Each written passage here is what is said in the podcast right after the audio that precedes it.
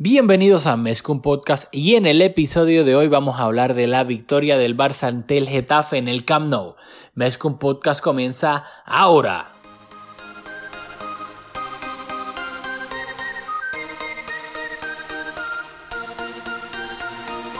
Kevin Roland, contigo empezó todo. Som el millor club del món, diguin el que diguin. Vinga el Barça i vinga Catalunya! Apreteu-vos els cinc cinturons, que ens ho passarem bé. Bienvenidos a Mezcum Podcast, espacio dedicado a cubrir toda la actualidad del Fútbol Club Barcelona. Les habla Rafa Aldamoy junto a Julio Borrás. Dímelo, Julio. Saludos Rafa y saludos a todos y a todas las que nos escuchan aquí grabando un dominguito temprano que no es habitual para nosotros. Usualmente grabamos domingos por las noches, así que tengo mi cafecito, estamos listos para grabar. Ya yo me tomé el mío, y ayer salí del trabajo a las 3 de la mañana, pero aún así estoy bien dormido, así que si digo algún disparate o algo, por favor, discúlpenme. Dicho Bueno. eso, vamos, vamos a lo que vinimos, que es hablar del partido entre el Barça y el Getafe en el Camp Nou, el Getafe de Bordalás visitaba, que después quiero hablar un poquito del look de Bordalás, que me gustaría saber tu, tu, tu opinión, Es ya que tú eres un tipo fashion. Mezcum Podcast es un espacio, un safe space. Aquí no hay, no hay body shaming, ni, ni hair shaming, ni nada de eso. Ok, ok. Eh, dicho eso, el Getafe visitaba al Barcelona en la jornada 24 de la liga. El Getafe que estaba, no sé si todavía lo está, y creo que sí, si todavía está tercero en la liga, para obviamente los estándares del Getafe, esto es una temporada increíble, increíble. Bordalás está haciendo pues, un trabajo increíble, valga la redundancia, eh, con las limitaciones que tiene, jugando de, pues, de cierta, cierta forma que todos sabemos, tipo Cholo, tipo Mourinho, y venía el Camp Nou, que claramente era un partido trampa, sí es el Camp Nou, pero no iba a ser un partido donde el Barça iba a poder estar miqueando, jugando a medio gas y sacarlo, iba a tener que hacer un gran partido, como lo tuvo que hacer para sacar los tres puntos. Hay que recordar que Piqué estaba, perdón, Piqué no, Lenglet estaba suspendido para este partido. Eh, Luis Suárez y Dembélé seguían lesionados, así que el 11 de septiembre fue el siguiente. Marc André Ter Stegen en la portería, defensa de cuatro, Jordi Alba de lateral izquierdo, un Titi y Piqué pareja de centrales, Sergi Roberto lateral derecho, porque supuestamente Nelson Semedo a última hora eh, tenía un poco de catarro, así que empezó en el banquillo, mientras que en el mediocampo, el mediocampo del pueblo, empezaba de nuevo, eh, Busquets de medio centro, Arthur de mm, interior izquierdo, eh, de Jong de interior derecho y arriba el tridente del pueblo, Ansu Fati de extremo izquierdo, Antoine Griezmann de delantero centro y Messi de extremo derecho, mientras que en el banquillo se encontraban Junior Firpo, Iván Rakitic, Arturo Vidal, Ronald Araujo, Neto, Nelson Semedo y tenían a Rey Manash. Ahí el arma, el arma secreta Rey Manash listo para abrir la lata de necesitarlo el Barcelona. ¿Qué me tienes que decir del 11 que sacó Setín? Bueno, hoy no hay, no hay mucho que decir porque como fuiste comentando línea por línea, las lesiones y las suspensiones condicionaron bastante y eso es algo que hay que hablar cuando hagamos el resumen al final de temporada de, de la estadía de Quique Setién en el Barça, si sea cuánto sea que dure esa estadía, es que realmente eh, tuvo las manos atadas por, por buena parte, por lo menos del comienzo de la temporada, o esperemos que los jugadores se vayan recuperando poco a poco, el caso de, de Suárez particularmente, porque Dembélé parece que no va a volver, así que es algo que, que- que hay que tomar en consideración cuando hablamos de Setién. Lo único que, aquí cabe para interpretación es la, la incorporación o la exclusión de, de Arturo Vidal. Y en ese sentido, yo, yo creo que la rivalidad de, de Setién con Bordarás, porque la- yo creo que la, la única variante aquí era poner a, a Arturo Vidal quizás en un rombo jugando con dos delanteros, pero ante esa marcadas diferencias, diferencias de filosofía donde se tiene que ser lo más ofensivo posible y Bordalas lo más defensivo posible, hubiese sido curioso que en el Camp Nou se tiene saliera con solo dos delanteros y, con, con, Vidal detrás, así que quizás un poco por ahí Setién dijo ante Bordalas no puedo irme de conservador, me voy con tres delanteros que veníamos jugando con dos delanteros en las jornadas anteriores, así que yo creo que eso es lo único. Tú estás diciendo que fue personal lo que hubo en el Camp Nou. No, sin duda. como, como Setién celebró el segundo gol, es, evidente que, todo lo, que hemos leído esta semana, esa rivalidad que empezó en el Lugo, este, pues era cierto. Y aquí somos un poquito de TMC, que tampoco al final del partido Bordalás no saludó a Setién. Así que me encanta e-, estos beeps porque para colmo Setting, pues claro, o sea, no es un señor joven, ¿sabes? Un señor ya mayor y me da mucha risa que tenga todavía este beef con Bordalas. Eh, dicho eso, eh, empezando el partido, yo vi eh, ya aquí, ya entrando a analizar el partido como tal, yo, el Getafe estaba presionando bastante arriba la salida del balón del Barcelona. Em, y hubo una oportunidad que yo creo que me, y, la menciono porque pues, creo que viene eh, como si sea colación de, de las últimas semanas en donde Messi ha estado increíble en cuanto al juego se refiere y las asistencias, pero su definición pues, no ha estado, no ha sido la mejor que digamos en las últimas semanas. Y hubo una jugada en, el principio del partido donde fue un pase largo a Messi, no recuerdo quién fue el que lo habilitó, pero me, fue Busquets, que Messi controló un pase por el aire espectacular de Busquets, estaba habilitado, se quedó solo frente al portero del Getafe y no supo definir, o sea, trató de hacer la vaselina, pero se, David Soria se la leyó completamente. Y también en esta jugada destacar que Sergi Roberto, pues, por el sector derecho, hizo un desmarque también, lo que yo creo que eso ayudó un poco a la confusión en la defensa del Getafe y que Messi pudiera aparecer tan solo eh, de esa manera. y que Ansu también venía por, ah. por, el, sector izquierdo, venía completamente solo, que si Messi estaba falto de confianza para rematar, fácilmente pudo haber seguido el balón y Ansu hubiese rematado casi a puerta vacía. Pero no fue el caso, Messi se atrevió y, falló una que, que, habitualmente no falla. Estás diciendo que Messi le robó un golanzo. No, pero, o sea, hay, hay, ocasiones en que los delanteros están como faltos de confianza y prefieren ceder el balón, pero no fue el caso. O sea, Messi le, le, pegó al arco como, como es habitual porque es, es Messi y, usualmente mete todos los goles, pero me, me, estuvo curioso porque hay veces que ante esta racha que ahorita la vamos a comentar de esta sequía goleadora de Messi, uno pensaría que a lo mejor es un poco falta de confianza y creo que si eso hubiese sido el caso hubiese pasado el balón. Pues solo por eso lo menciono. Sí.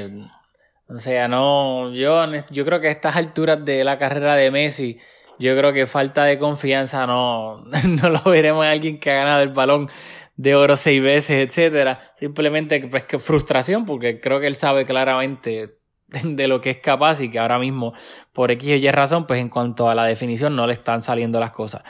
Luego de eso, en el minuto 22, iba a venir una lesión bastante importante en el Barcelona, especialmente de cara a lo que viene estas próximas semanas.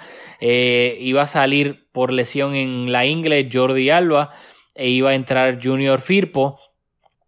Creo que, bueno, si me quieres decir algo de la lesión, pero creo que es bastante, pues obviamente, es obvio que, es una, una lesión que, ya que de por sí la plantilla está un poco corta, si es que no contamos a los jugadores del B, si contamos a los jugadores del B, pues creo que todavía es una plantilla normal como las de todo el mundo, todos los clubes grandes del planeta Tierra.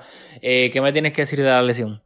Bueno, pues he estado como un loco dándole refresh a la página del club, a Sport, a Mundo Deportivo, a Twitter, esperando a ver que, el club diga un tiempo estimado que Jordi va a estar de baja, porque eso, ¿verdad? Eso sería determinante en, esta temporada, este, afrontar esta parte de la temporada sin Jordi. Así que, ¿verdad? A este momento estamos grabando hoy domingo por la mañana, no sabemos, pero cuando grabamos el episodio de de pretemporada, haciendo un repaso de los fichajes y tal. Yo estoy en récord diciendo que, que Junior Firpo, ¿verdad? Que no tenía calidad para ser jugador del Barça. Y también dije que probablemente era el jugador más importante, el fichaje más importante, por, porque en ese momento pensando en darle descanso a el Alba para que estuviese fresco. Pero si esto nos pasa el año pasado, que no teníamos un lateral izquierdo para sustituir a Jordi Alba, porque hemos estado en problemas. Esta temporada tenemos a Junior Field porque no es un sustituto de garantías, pero por lo menos tenemos un hombre para poner en esa posición y no hay que inventar poniendo a Semedo y entonces por la banda izquierda para poner a Sergio Roberto por la derecha. Así que por lo menos en esta ocasión tenemos a alguien que puede cubrir esa posición algún tiempo. Sí, y plan C. O sea, tenemos plan A, Jordi, plan B, y para los que critican la planificación de esta temporada de la plantilla, eh, tenemos plan A, tenemos plan B, y obviamente, pues ni modo, si te, se te lesionan tus dos laterales, pues es obvio que vas a tener que inventar, porque creo que casi ninguna plantilla de los equipos top tiene tres laterales izquierdos. Así que, pues ni modo. ¿Mm? No, otra cosa que, quería mencionar sobre la importancia de Jordi Alba, y es que esta temporada las lesiones han condicionado su rendimiento de gran manera, o sea, eso es indiscutible. Pero Jordi Alba quizás porque no lo hemos visto recientemente a un nivel muy alto, es un, ¿sabes? Es un, un súper lateral y el socio, el mejor socio de Messi en, las pasadas temporadas, eh, jugando, ¿verdad? Desde que se fue Neymar en esa banda izquierda, la conexión con Jordi Alba es espectacular. La temporada pasada, Jordi Alba dio 17 asistencias. Esta temporada solo llevado, o sea, una diferencia considerable. Así que, solo para, para recalcar la importancia que tiene Jordi, que aunque no está en su mejor forma, es capaz de, de, de tener una de 17 asistencias, así que veremos cuánto tiempo va a estar de baja, pero una baja súper importante. Cierto, eh, aunque obviamente hay un sector del barcelonismo que le recrimina que yo creo que las dos eliminaciones dolorosas de Champions, yo creo que de los siete goles que nos metieron entre la Roma y el Liverpool, yo creo que Jordi sale como en cinco y medio en la foto de todos esos goles. Pero, nada, dicho eso, y creo que eh, hay que tener en cuenta esto porque dependiendo de lo, que esté de baja, los próximos cinco partidos del Barça son contra el Eibar en el Camp Nou, que en teoría ese es el más fácil de todo. Luego visita el Napoli en Champions. Luego visita al Madrid en el Santiago Bernabéu. Luego recibe a la Real Sociedad en el Camp Nou, que la Real Sociedad es uno de los mejores equipos de la liga esta temporada. Y después tiene que visitar al Mallorca. Así que sin duda alguna creo que cuatro de esos cinco eh, próximos partidos son, pues, en teoría, partidos complicados que habrá que ver y rezar que si es que Jordi se pierde todos esos partidos, esperemos que no, que Firpo tampoco se lesione, porque si no, pues ahí ya tendríamos que inventar con Semedo de lateral izquierdo. Mm. Pero ya, eh, quiero hablar de esto. Minuto 22, iba a llegar la primera polémica del partido. Y quiero comenzar con la jugada que llevó a la jugada de la polémica. Todo empieza por una eh, pérdida de Busquets, una pérdida horrible que propicia un contraataque del, del Getafe en el cual, para, mira, para que hay que darle credit where credit is due. Un Titi llega en el último momento de manera increíble para desviar un remate de Molina y forzar el córner que todo comienza con un error clamoroso de Busquets. Y luego, en este córner, es donde el Getafe marca. El Niom, un cabezazo, eh, no recuerdo quién fue el que eh, ejecutó el cabezazo. Ter Stegen eh, ataja el cabezazo, pero despeja hacia el medio. Y aparece Niom completamente solo para rematar. ¿Qué pasa? El, revisan el gol. El VAR le dice al árbitro que, que lo debe verificar. Milagro yo no, podía creer que estaban, eh, el árbitro principal estaba verificando algo en el bar. Va y ve claramente que hubo un codazo de Niom sobre un Titi. Por eso fue que apareció tan solo dentro del área y anulan el gol del Getafe. ¿Qué me tienes que decir de toda esta jugada? Bueno, lo primero es que eh, aquí recientemente parecemos el larguero, parecemos la radio española hablando de las polémicas. pero, creo que algo que ha pasado por desapercibido, y tú lo mencionaste, fue que el, gol, eh, ¿verdad? El, remate del jugador del Getafe, se me escapa el nombre, que fue anulado, pues no, no iba a contar por la falta que precedió esa acción de Neon. Sin embargo, el luego, rápido, antes de que se me olvide. Hay que hablar de la batalla campal Neon contra Ansu Fati después. Pero nada, lo quería tirar ahí como un preview. Sí, disculpa. no te preocupes. Pues el- ese gol no, no, no, no contaba por, por la falta que ocurrió antes de esa acción. Sin embargo, el cabezazo sí hubiese contado. Y yo creo que el hecho de que se se anuló el gol, lo tuvieron que revisar y, y tal, pues no, no, no nos hemos enfocado que la parada salvadora de Ter Stegen, porque esa acción sí hubiese contado. Y el tapadón de Ter Stegen, aunque la dejó muerta dentro del área, ¿verdad? No, no pudo controlar el balón ni despejarlo. Pero el paradón, discúlpame, por la, por la cercanía que de, donde remataron de cabeza, fue, un, fue una súper tapada salvadora. Y lo más absurdo es que esa no iba a ser ni la mejor atajada de Ter Stegen en el partido. Claro, tuvo otra Y- un poquito mejor. Eh, luego de eso, ya el Getafe se vino un poco arriba y mm, hubo otra oportunidad que de nuevo le ganaron. El Busi por X o Y razón en ese momento estaba posicionado básicamente como central. Le filtraron un pase a su espalda y crearon otra ocasión de peligro. Luego hubo otro remate del gran Marco Curella. Un remate cruzado pero envenenado que pasó bastante cerca del segundo palo. Así que el Getafe en, est- en estos momentos, luego del gol anulado, yo diría que como por 5 o 10 minutos, se vino, se vino bastante arriba. Y, y quería resaltarlo porque el Getafe claramente se notaba un equipo bien trabajado. O sea, ellos cuando presionaban arriba, se notaba claramente que querían presionar arriba, trataban de hacerlo de la mejor manera posible. El Barça tenían que, y aquí quiero darle crédito a Setién, tenían que hacer, o sea, la manera en que el Barça estaba sacando el balón desde atrás era bien interesante, porque Ter Stegen, los dos centrales que obviamente con las reglas nuevas tenía, Ter Stegen tenía a los dos centrales justamente al lado, dentro del, del área, área pequeña. Cuando él sacaba, ese central le devolvía el balón rápido y por ende los dos delanteros del Getafe que estaban presionando no se atrevían a ir completamente a la presión, sino que se quedaban como que vigilando a un Titi Piqué, mientras que dejaban completamente solo a Ter Stegen. Y Ter Stegen, o sea que claramente tiene, o sea, la habilidad que tiene con el balón es absurda para, para ser un portero. Estaba encontrando ya sea a De Jong o a Arthur o a Griezmann completamente solos, y obviamente ya que esos tres son jugadores con una técnica increíble, eran capaces de recibir limpiamente el pase de Ter Stegen, controlarlo, girarse y, se- y, de- y salir de él. Y así de esa manera el Barça podía desactivar la presión alta del Getafe, que era una presión alta buenísima. Pero gracias a la mano táctica de Setien, más la calidad de los jugadores, creo que fue, fue un, un buen partido de ajedrez ver cómo el Barça estaba logrando desactivar esa gran presión alta del, del Getafe. Em, lo otro que tenía Yo, apuntado aquí. eh, a- a- a- en lo que busca eso. A mí, como comentas, yo creo que en, en este fútbol moderno eso es algo que no, no, no es eh, particular de Setien, la manera en que se colocan los centrales y, la utilización del portero para salir de la presión. Yo creo que eso es un recurso efectivo y, es algo que en el fútbol moderno, si tú quieres jugar como juega el Barça, pues lo tienes que hacer bien, ¿verdad? Y mérito que, se está trabajando. Pero creo que el Barça en esa primera mitad particularmente jugó demasiado en su propio campo. Y creo que en los partidos anteriores lo hemos estado viendo también. Que la, la intención de Setien es retener el balón. Y eso, eso está excelente, eso va con nuestro ADN y eso es lo que queremos lograr. Pero yo quiero tener el balón en el campo del rival. Entonces, en, base a esa posesión larga, ir descolocando la defensa, incorporando jugadores de segundas líneas y encontrando espacio. Pero eh, lo que estamos haciendo esta, tem- eh, esta temporada, ¿no? desde que llegó Setien particularmente, de, de esa, esa insistencia tan, tan marcada en retener el balón, se está proyectando en que estamos teniendo el balón en nuestro propio campo y yo creo que le estamos dando oportunidad a equipos como el Getafe en que arrebatarnos el balón y marcarnos un gol que yo creo que no es la mejor estrategia. Así que yo, ¿verdad?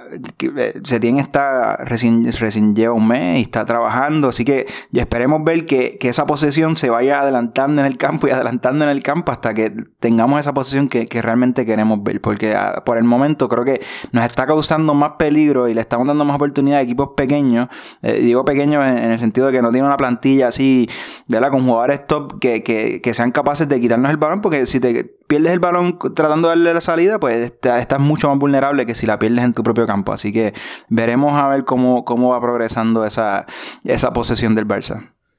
Sí, pero a lo que me refiero es que, no, claro, no es nuevo que ah, el portero salga con el balón o los centrales, etcétera, pero la manera específica en que el Barça lo estaba haciendo ayer, por lo menos en- con el Barça reciente, era algo que no se había visto. No era simplemente que Ter Stegen sacaba el balón, se lo daba a los centrales y los centrales este, o salían ellos jugando o le cedían el balón atrás a Ter Stegen normal. O sea, era bastante curioso ver cómo se quedaban dentro del área pequeña cuando le devolvían el balón a Ter Stegen y ni Piqué ni un Titi salían del área pequeña. Se quedaban ahí justamente al lado de Ter Stegen. Por eso era bastante curioso porque con Valverde eso nunca se había visto y con Setién tampoco. O sea, no era el típico, sacó Ter Stegen, se la pasó a Piqué y a Titi que estaban un poco afuera y luego ellos jugando con los laterales o se la retrocedían a Ter Stegen. O sea, era bastante curioso específicamente el posicionamiento de cada uno. Y yo creo que en lo otro, sí estoy de acuerdo pues, hasta cierto punto sobre de que el Barça quiere salir desde atrás mucho, etcétera. Pero es que para mí, es difícil tener el control en el campo contrario cuando específicamente en la primera mitad, si el Getafe te presiona completamente arriba, pues obviamente el Barça va a tratar de salir desde atrás en vez de pegar el balonazo. Si el Barça sale desde atrás, es bastante difícil que de momento logró salir de la presión de 6 del Getafe que tenía arriba o 5. Y, en, y Griezmann, tiene el balón en el mediocampo o Ansu Fati por la banda o quien sea es bastante difícil ya cuando tú superaste la presión y tienes, dejaste atrás a 6, 7 jugadores del Getafe, ¿qué vas a hacer? ¿Vas a aguantar el balón hasta que suba todo el mundo para entonces empezar a pasarla y estar en el campo contrario? Usualmente si tú superas una presión tan alta, tienes un montón de espacio a la espalda de la defensa rival. Eso es como que hasta cierto punto, ¿qué vas a hacer? Pues mira, yo tengo un montón de espacio, voy a tratar de, entre comillas, seguirlo al contraataque, tratar de aprovechar todo el espacio que tengo, no simplemente voy a, a, a congelar el balón, a que todo el mundo suba, para entonces de nuevo empezar a pasarle y tenerle en el área rival. yo creo que si el... ¿Mm? Que yo creo que es, hablando de este partido solamente y específicamente la primera mitad, yo creo que condiciona mucho cómo el Getafe estaba jugando la mayoría de la primera mitad a que el Barça no tuviese el balón mucho tiempo en el campo rival porque simplemente superaba esa presión de manera efectiva y decía, yo no voy a esperar a que el Getafe se vuelva a acomodar en defensa. Y trataba de hacer transiciones rápidas y pues por eso no era hasta que el Getafe decidió retroceder un poco que el Barça obviamente tuvo más el balón un poco más cerca de la portería de David Soria. Sí, yo creo que fue un poco más circunstancial lo de este partido en específico. No, yo estoy de acuerdo, pero eso hay que trabajarlo porque, ¿verdad? Si, si, superas la presión y entonces tratas de forzar un contraataque y no estás, tus jugadores no están en posición de, de contraatacar o no tienes la plantilla, los jugadores que están en el campo no, no tienen para, para hacer esos contraataques y esas transiciones rápidas, pues entonces pues estás cayendo en el juego desde el Getafe. Así que tienes que encontrar ese balance y ahí está la clave entre ser un equipo normalito y, y, ser un gran equipo, en poder controlar los tiempos y en, y en ser capaz de, interpretar las jugadas y de hacer transiciones efectivas cuando puede y cuando no, pues retener el balón y pues, hacer jugadas un poco más largas. Así que eso es lo que me gustaría ver un poco más de control y nosotros de imponer el, criterio de, decidir cómo se va a jugar y no caer en que si superamos la, presión alta del Getafe, pues entonces tenemos que contraatacar porque, porque eso es lo que nos está presentando la defensa rival. Así que nada, creo un, un poquito más de madurez en el medio, un poquito más de calma y alguien con que, que, que saca algo del balón y que sea un poco más no sé, de, de, de, tomar decisiones, mejores decisiones cuando estemos en las transiciones. Eso es todo, todo lo que me gustaría ver. Ok, eso tú lo que estás diciendo es que falta un jugador rápido como Dembélé. No, para o sea, poder aprovechar eso, el que, el que odia a Eugene, by the way, que no, saludito a Eugene, que cada vez que sale algo de, de Dembélé sale ahí, ¡eh, hay que meterlo! ¡eh, que no vuelva! Así que, saludito a Eugene. Em, nada, era relajándote por si acaso eso. Era para mencionar lo de Jin. Eh, bueno, nada, en el minuto, que fue el minuto 33, iba a llegar el, el primer gol del partido. Iba a ser un pase de Messi espectacular.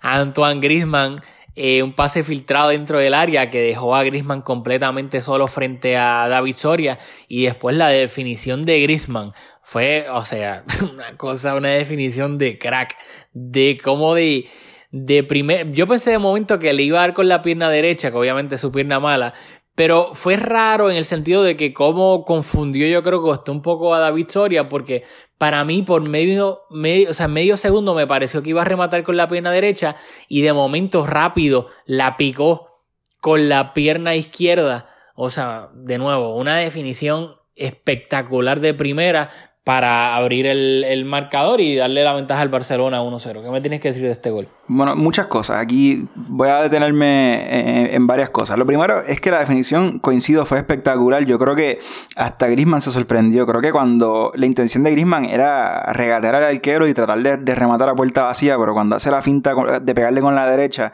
eh, eh, Soria se vende tanto que, pues, que se encuentra esa cucharita un poco levantarla con la izquierda. Así que ah, quizás por ahí van los tiros. Si, no, si, fue planificado, es un super crack porque realmente o sea, no, no lo habíamos visto. Lo otro, esto es un dato que vi en Twitter de, Rick Sharma, probablemente lo titaron, mil personas, pero lo vi desde su cuenta, así que lo, lo cito. Y es que en lo que va de temporada, Grisman ha abierto la lata en nueve ocasiones que esta temporada, eh, no sé, Grisman no, ha convencido a todo el mundo. A, mí me ha gustado, creo que, que, ha jugado bien, creo que está lejos de ser el jugador que está lejos de cumplir con las expectativas, ¿verdad? El, Griezmann hablaba antes de llegar al Barça de sentarse en la mesa con Messi, con Cristiano, y pues, no tiene ese nivel y creo que no, está cerca, ha cumplido, pero, ¿verdad? A veces se nos, se nos pasan por alto que, que, ha sido efectivo y abrir la lata en ocasiones, pues también tiene su mérito. Lo otro, la asistencia de Messi espectacular, le pegó de primera, creo que un poco de fortuna porque al central del Getafe el balón le pasó entre las piernas, pero de todas maneras fue un un pase espectacular. Pero me quiero detener, ¿verdad? En, Messi, particularmente porque lleva una sequía goleadora que, que es bastante marcada. Lo hemos venido comentando jornada tras jornada, pero ya creo que tenemos un sample size suficientemente grande porque eh, lleva ya un montón de partidos sin marcar. Y eh, checate este dato.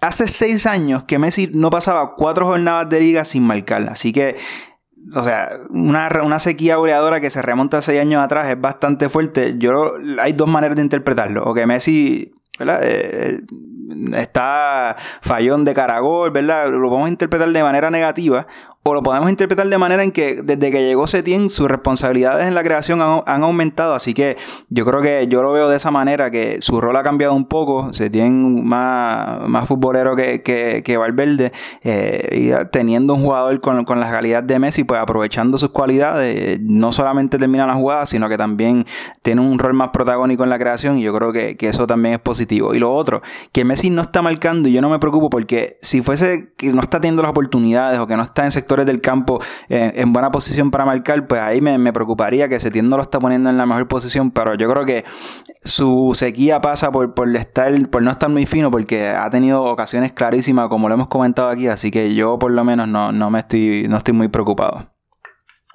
Ok, ok, muy bien, muy bien. Eh, luego seis minutos después iba a llegar el segundo gol del Barcelona y va a ser una jugada colectiva espectacular, o sea, una combinación de pase que iba a terminar en un gol de lateral a lateral, iba a ser un centro de Junior Firpo que Ansu Fati dejó pasar con un con un dummy, con un túnel, y estaba buscando la manera de decirlo en español, para que entonces Sergi Roberto en entrara de cara a gol completamente solo y definiera de manera, de gran manera, al primer palo para marcar el segundo gol del Barcelona y poner el partido 2-0. ¿Qué me tienes que decir de este gol? Bueno, a mí este gol realmente me encantó.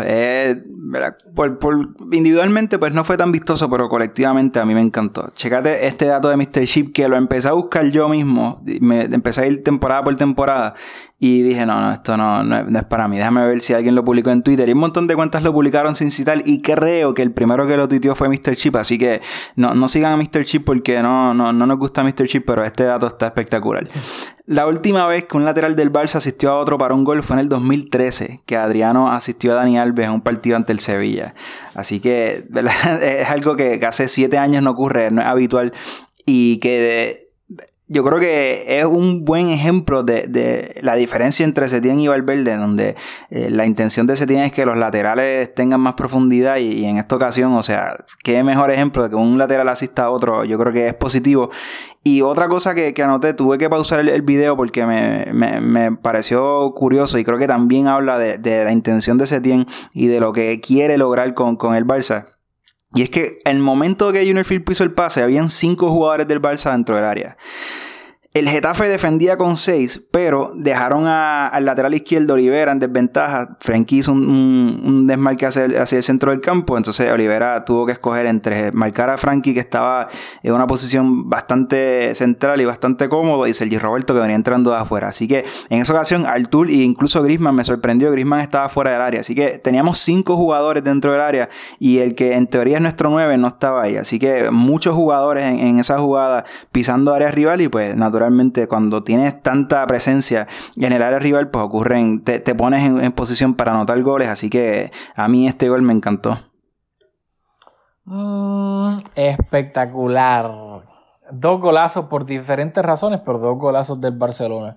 Em, y luego, antes de acabar la primera mitad, lo quiero lo quiero resaltar porque es que me pareció que el Barça por poco anota el, tercer gol. Fue un centro de Grisman, pero casi pegado a la banda derecha y encontró a Messi al segundo palo que cabeció y luego Soria tuvo que ejecutar un paradón para que no para evitar el tercer gol, pero me pareció, o sea, es curioso porque obviamente un centro de Grisman desde el sector derecho donde usualmente no juega a Messi en el segundo palo buscando a Messi de cabeza y que por poco anota, pues nada, que me, resultó bastante curioso esa conexión aérea entre dos de los jugadores más pequeños del equipo. Em, y en la segunda mitad, aquí para mí el Barça, eh, yo creo que hasta cierto punto, sí, ¿cómo, cómo lo explico? Le quitó un poco el, quitó un poco el pie del acelerador e inclusive el mismo Getafe hay que recordar que Bordalas eh, hizo un doble cambio en el minuto 52. Y en el minuto. Ya, un doble cambio en el minuto 52. Entraron Kennedy y Ángel, el delantero que el Barça supuestamente está rumorado. Y el, el Getafe juega Europa League contra el Ajax. Después juega contra el Sevilla en el Sánchez Pijón. Y después juega de nuevo contra el Ajax. Así que para mí, ya se, eh, Bordalás estaba entre comillas tirando la toalla de este partido, tratando de descansar un poco y pues para fortuna de él, entre comillas, el Getafe se encuentra un gol en el minuto 66. Un auto, una definición espectacular de Ángel, una definición Luis Suárez es de primera centro de media volea. Y ya ahí, pues gracias a que el Getafe se encontró ese gol, pues básicamente por, por, yo era el primer remate entre los tres palos, pues el Barcelona como que se puso un poco nervioso entre comillas porque el partido estaba 2-1, cuando claramente era para estar un 3-0. Y luego el Barcelona tuvo oportunidades de poner el, yo diría que el clavo final al ataúd del Getafe con el tercer gol. Antoine Griezmann tuvo dos oportunidades, una de ellas completamente solo frente a portería y en vez de colocarla o darle un poco de potencia simplemente la quiso reventar y lo que hizo fue mandarla por encima, del travesaño lo, lo que hubiese significado el tercer gol del Barcelona y le hubiese dado una tranquilidad increíble pero no fue así.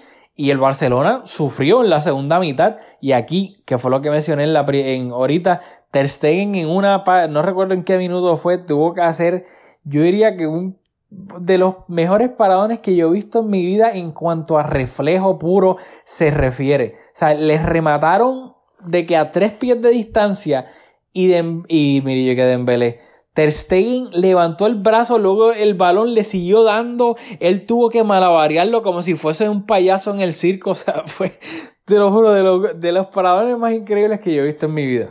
¿Qué me tienes que decir pues de la segunda mitad? Pues coincido con, con todo lo que dijiste, yo creo que entrando a esta jornada Em, los medios nos estaban vendiendo esto como, como un partidazo. había, no recuerdo si fue Sid Lowe y, el otro, el, otro, el que hace el podcast con el del Madrid, o si fue el alguero, estaba escuchando que, alguien diciendo que, opinaba que el Getafe era el, el equipo que más en forma estaba en la liga en este momento. O sea, se, está tercero en liga, o sea, por los resultados también, eh, el, el segundo contra el tercero.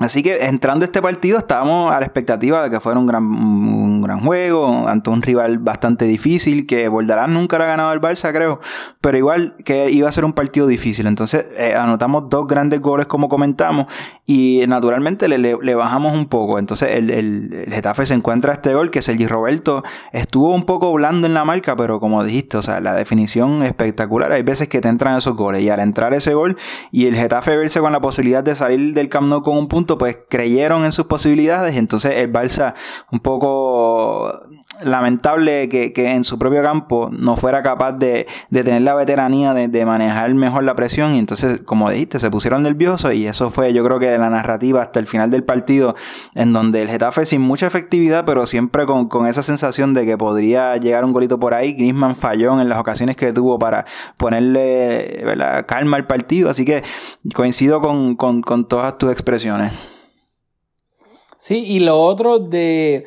Claro, aquí, o sea, hemos visto el Getafe en ocasiones bien puntuales esta temporada, por no decir solamente cuando juega contra el Barça. Nosotros no es que estamos viendo al Getafe contra la Real Sociedad o, o contra el Mallorca, etcétera. Pero sí, en Twitter, o sea, analista Álvaro Benito es otro que cada vez que, que tuitea algo del Getafe es, olvídate, hacia Lago sobre Bordalás, qué gran trabajo y mérito del Getafe esta temporada y claro, lo tiene sin duda alguna. Así que yo también, era claramente un partido trampa entre comillas porque aunque es en el Camp Nou, que el Barça en el Camp Nou es prácticamente invencible, era contra un rival que viene jugando haciendo una temporada increíble y está tercero en la liga, por encima del Atlético de Madrid, obviamente con muchísimo menos recursos. Así que bueno, era claramente un partido que no se podía eh, tomar lightly. Ahora, voy a hablar rapidito de algo que a mí por poco me volvió loco durante el juego. Y me pareció absurdo. Yo entiendo y yo respeto claramente la manera en que juega el Getafe. O sea, tú eres un equipo que, ¿sabes? De, pequeñísimo, pequeñísimo que no tiene dinero, así que tú tienes que hacer, tú eres como MacGyver, Bordalás tiene que hacer una, una pistola con un lápiz, una caja de chicles y una batería, yo lo entiendo y, y la manera organizada, o sea, se nota claramente la mano de un buen entrenador. Mi problema es con la, la permisividad del árbitro con las faltas del Getafe. O sea, es una estupidez. Y qué bueno que Setien luego en conferencia de prensa hizo comentario a esto. También pues probablemente con el beef que tiene con Bordalás. o sea, el Getafe cometió 30 faltas en el Camp Nou. 30. Y se fue con menos tarjetas amarillas que el Barcelona. Eso, eso no hace ningún sentido.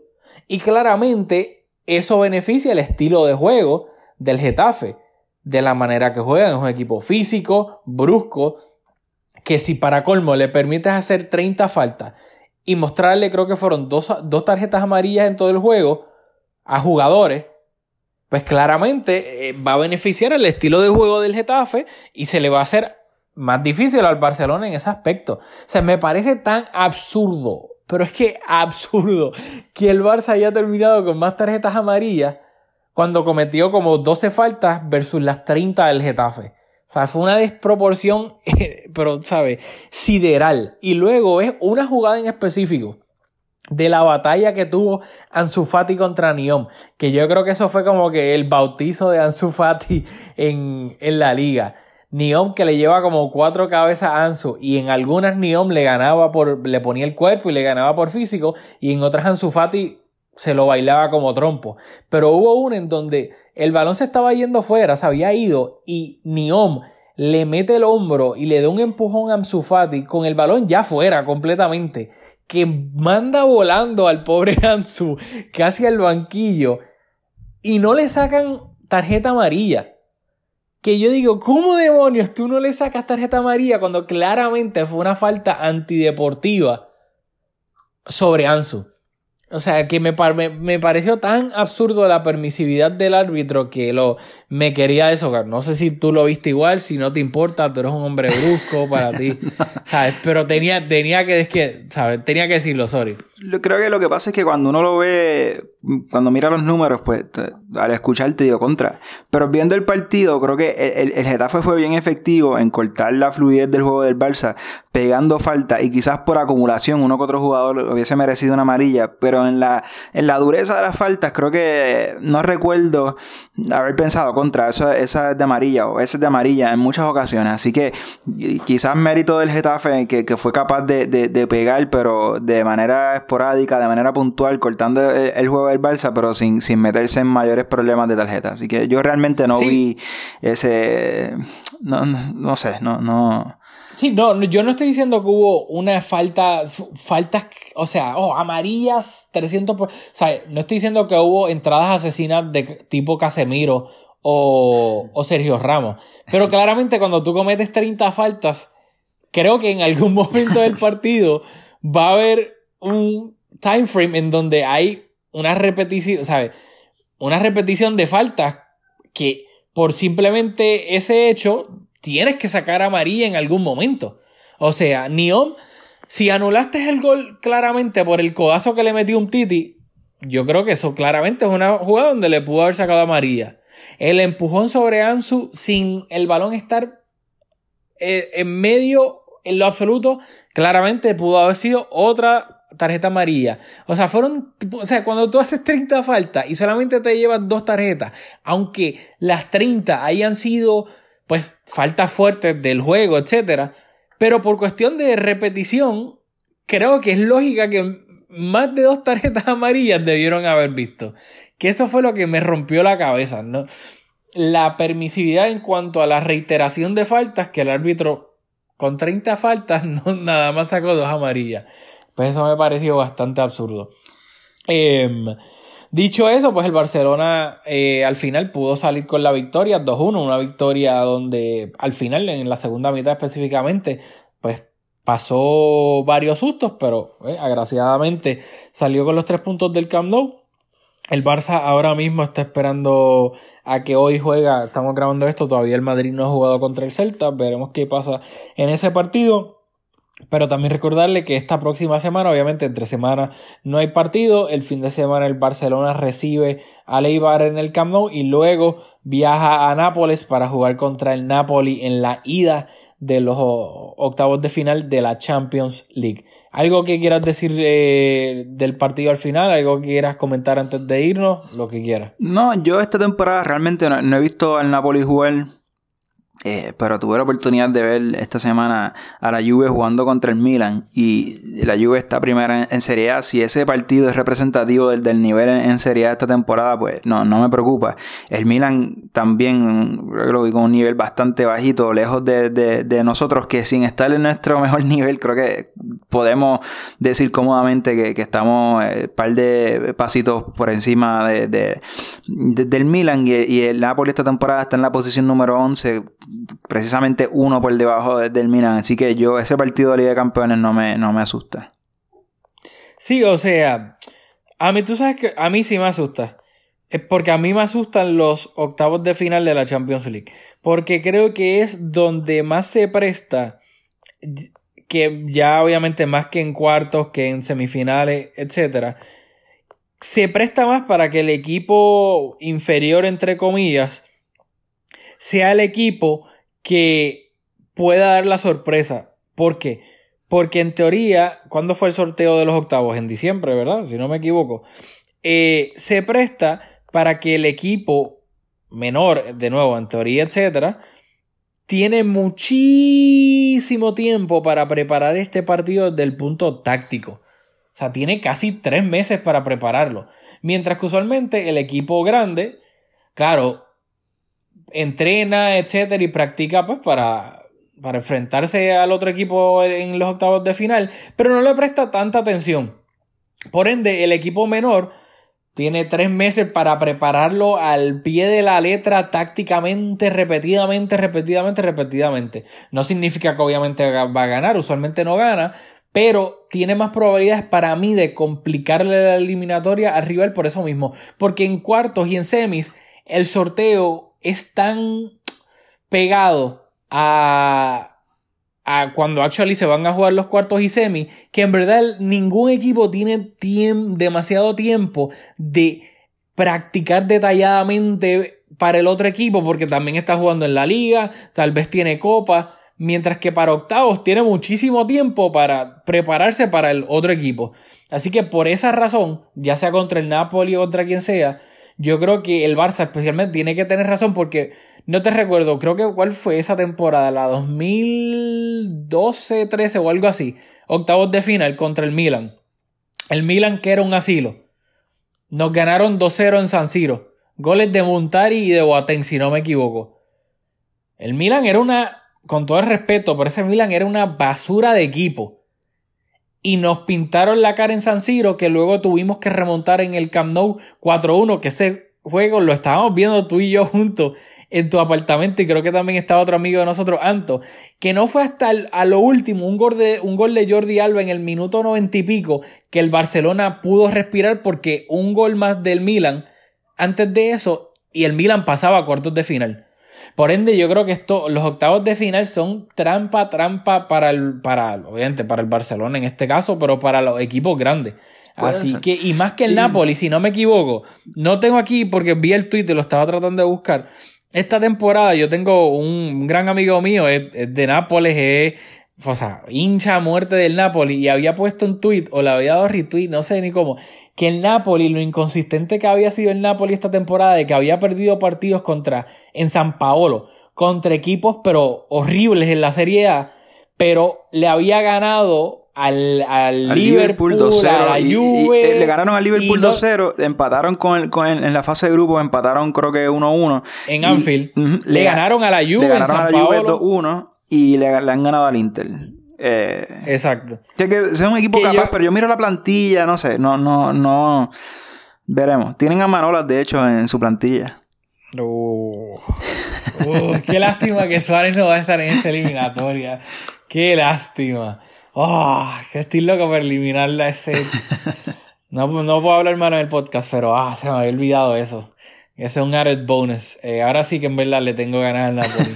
eh, bueno, pero nada, dicho eso, pues veremos cómo cómo fluyen estos próximos cinco partidos que claramente van a, influenciar en lo que quede el resto de temporada, porque son partidos en, por lo general bastante complicados. Así que nada, nos vemos en la próxima aquí en Mescom Podcast.